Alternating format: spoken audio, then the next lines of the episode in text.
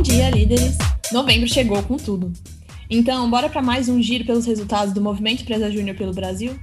Na semana passada tivemos grandes alcances e a batalha final que estamos vivendo está a todo vapor. Como está a movimentação da sua casa da batalha? Lembrem que, além de muita comemoração, lá também é espaço para troca, conexão e colaboratividade entre instâncias. Vamos todos juntos? E bora de resultado! Desde nosso último podcast, vê só o que rolou. Hoje chegamos com 550 EJs de alto crescimento, crescendo 52 ACs durante a última semana de outubro. E novembro chegou com um novo desafio da semana. Bora alcançarmos 575 EJs de alto crescimento?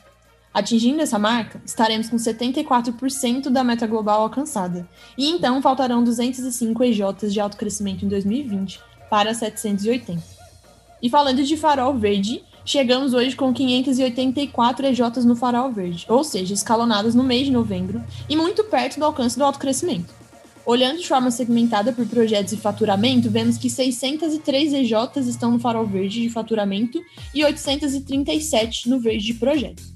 É importante sabermos quais são essas EJs dentro das nossas redes e como precisamos direcionar e tensionar esses resultados de forma a alocar estrategicamente a nossa energia no contato com essas EJs.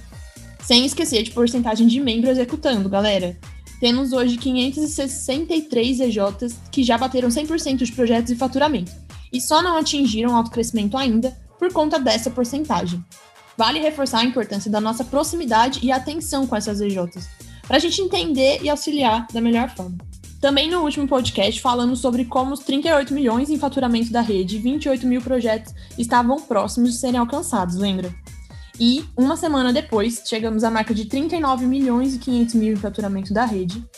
Faturamento esse atingido com 28.676 soluções vendidas pelas nossas EJs.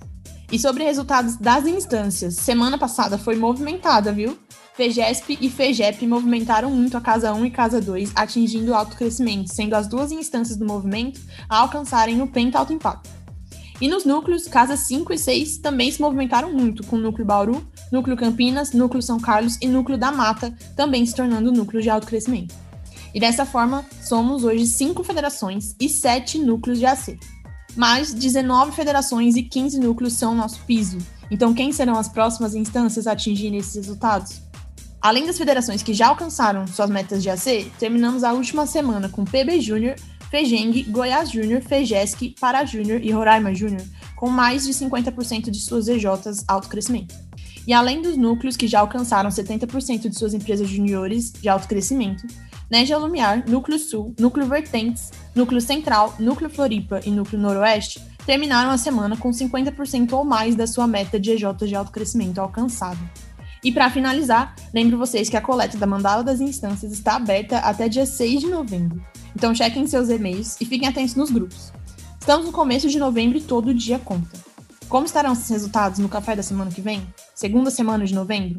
O final do ano está cada vez mais perto, a batalha final alavancando muito nossos resultados, mas não podemos parar. Bora? Abraço e até semana que vem.